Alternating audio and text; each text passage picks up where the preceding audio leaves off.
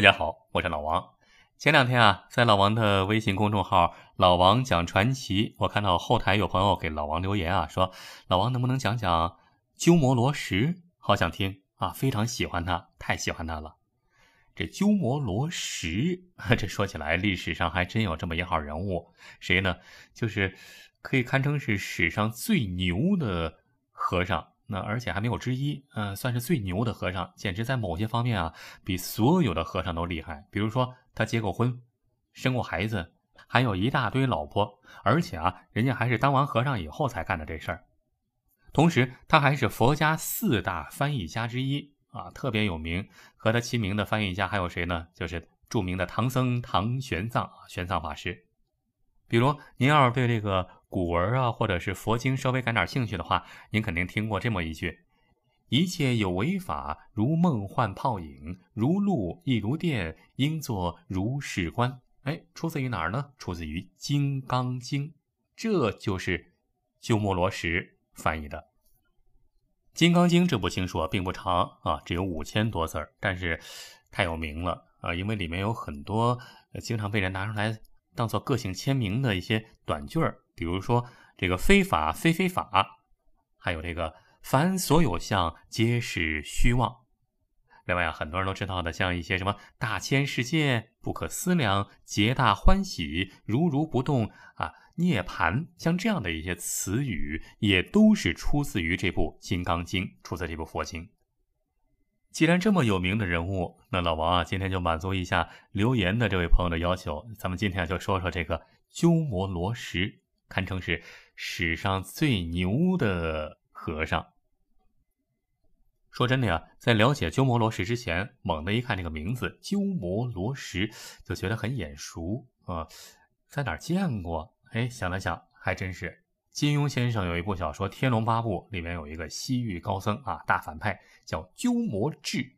鸠摩智和鸠摩罗什是不是这个有点什么关系？是吧？书里面鸠摩智是金庸笔下小说里面的这个吐蕃国师啊，吐蕃的国师。那鸠摩智、鸠摩罗什名字这么相似，发音好像也比较相似，那是一个人吗？在这儿啊，老王要说。虽然看上去很相似，但实际上绝对不是一个人。啊，不过呀，金庸先生在构思鸠摩智这个人物形象的时候，肯定也从“鸠摩罗什”四个字上得到灵感。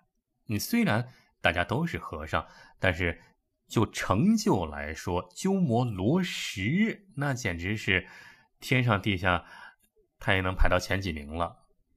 除了刚才咱们说的，他是佛门。公然娶妻生子的第一个人，而且还是最强的翻译官，是吧？他一个外国人，竟然创造了很多汉语的日常用语，像咱们刚才说的什么“大千世界皆大欢喜”什么什么，都是从他这儿来的。而且啊，这还不算什么，更牛的还有，为了得到他，中原的皇帝们啊，当时啊，这个南北朝的时候嘛，啊，皇帝比较多。为了得到他，中原的皇帝们也打了好几回仗，就是为了他。好了，咱们接下来就详细说说这个佛门高僧鸠摩罗什。鸠摩罗什出生于公元三百四十四年，姓姓鸠，不姓鸠，姓什么？姓鸠摩也不姓鸠摩，他姓鸠摩罗，名字叫石。他父亲呢，啊，也姓鸠摩罗，是吧？鸠摩罗言。叫鸠摩罗言，是印度一个城邦宰相的后代。母亲呢是龟兹国国王的妹妹啊。这龟兹国一说都知道，那是中国古代西域的大国之一。这你看，两个人一个是印度的啊，一个是龟兹的，这隔着千山万水呢，隔得那么老远，这俩人怎么到一块儿了呢？这说起来挺有意思。这个鸠摩罗言呢，就是他老爹鸠摩罗言。本来，刚才不是说了吗？是印度人，他是一个印度僧人，是大老远万里迢迢从印度跑过来来传法的啊，就是传教的。结果法没传承啊，跑到了龟兹，居然被龟兹的公主给看上了，就是龟兹国王的这个妹妹给看上了，铁了心了，非要嫁给他。这鸠摩罗言啊，这没办法，就半推半就，就还了俗，就和龟兹的。这公主结了婚。哎，这说到这儿啊很熟悉是吧？这一段有点像女儿国啊，女儿国的这种感觉。在《西游记》里的唐僧也是被女儿国国王给看上了。如果他当时要是一点头一答应留在那儿娶了女儿国国王，呵，就和刚才这段情节一模一样了。啊，不过小说是小说，真实的还是真实的。真实的生活是这对儿啊，这对儿这个夫妻啊，幸福生活过了没几年，这突然发生了惊天逆转，怎么回事呢？这个秋瓷国的公主。啊，这突然有了想法，干什么呢？突然闹着要出家，不管不顾的皈依了佛门，到后来索性远走印度修行去了。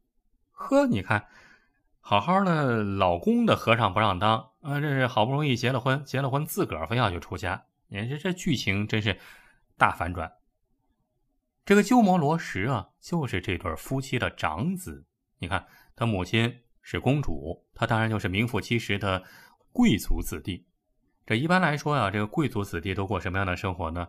那很简单呀，香车宝马呀，吃喝玩乐呀，泡泡妞啊。但是鸠摩罗什却是一个另类，是贵族子弟中的另类。最早啊，他之所以出名，是因为他的学霸，学霸出名。为什么这么说呢？你看，咱们一般人家的小孩儿，那都是一岁多了，呃，牙牙学语；三岁多了，呃，玩玩和泥的游戏；五岁了，六岁了，开始认点字儿；七岁了，开始上小学，是吧？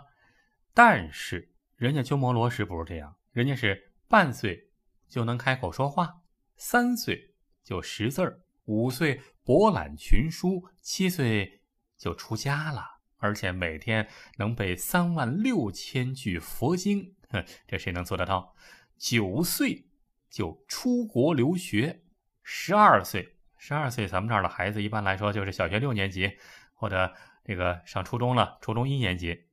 人家十二岁就留学归来啊，到处登坛讲经了啊，相当于当教授，呃，开讲座了。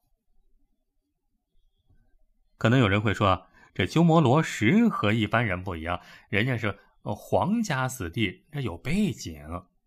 但是您得注意有一点儿，在佛家佛门里面啊，和江湖一样啊，不靠你什么背景，全凭实力。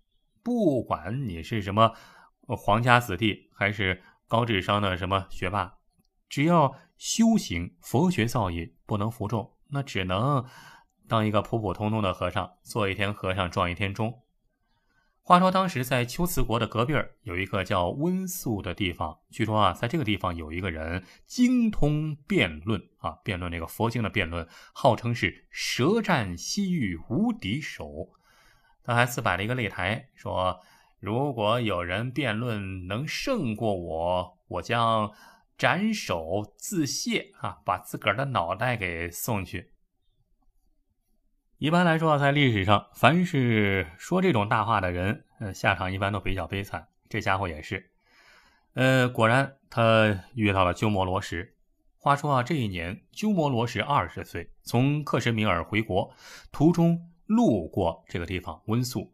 当时啊，他已经在圈子里是小有名气了。那个人想欺负鸠摩罗什啊，欺负他是个小毛孩子，是吧？那懂什么呀？就主动发起了挑战，想捏捏这个软柿子。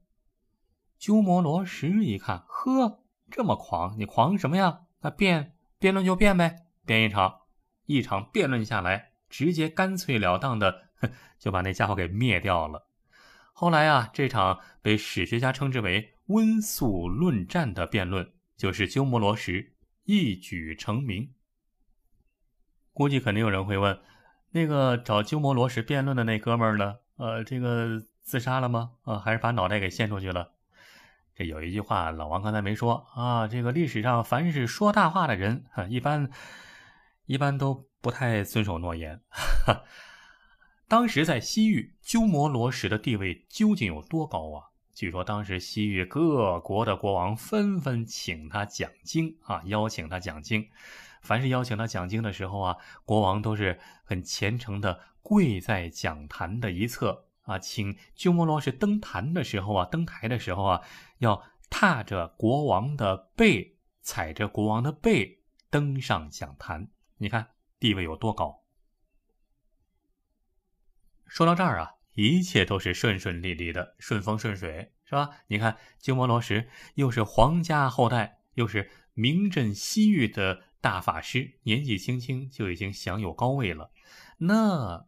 这一辈子就算不能流芳百世，起码也会过得比一般人要太平的多，要顺当的多，是吧？但是，接下来发生的事情是所有人都没有想到的。就说一句吧，鸠摩罗什在接下来的时间里，竟然成了虚竹和尚啊，就是《天龙八部》里面的虚竹和尚。呃，经历的这个遭遇差不多，经历也都非常相似。那究竟是什么呢？咱们下期再说。好了，今天的故事就说到这儿了。如果您想听到更多好玩有趣的语音故事，请在微信里搜索老王的微信号“老王讲传奇”，里面有更多野史故事、悬疑大案。最近老王正在录制的一部《中国大案重案全记录》，每集三十分钟超长版。如果想听的话，也欢迎来到老王的微信号“老王讲传奇”中发送“大案”两个字，就可以听到了。微信号“老王讲传奇”发送“大案”两个字，就可以听到了。好了，今天就说到这儿了，感谢您的收听，下期咱们再接着聊，下期再会。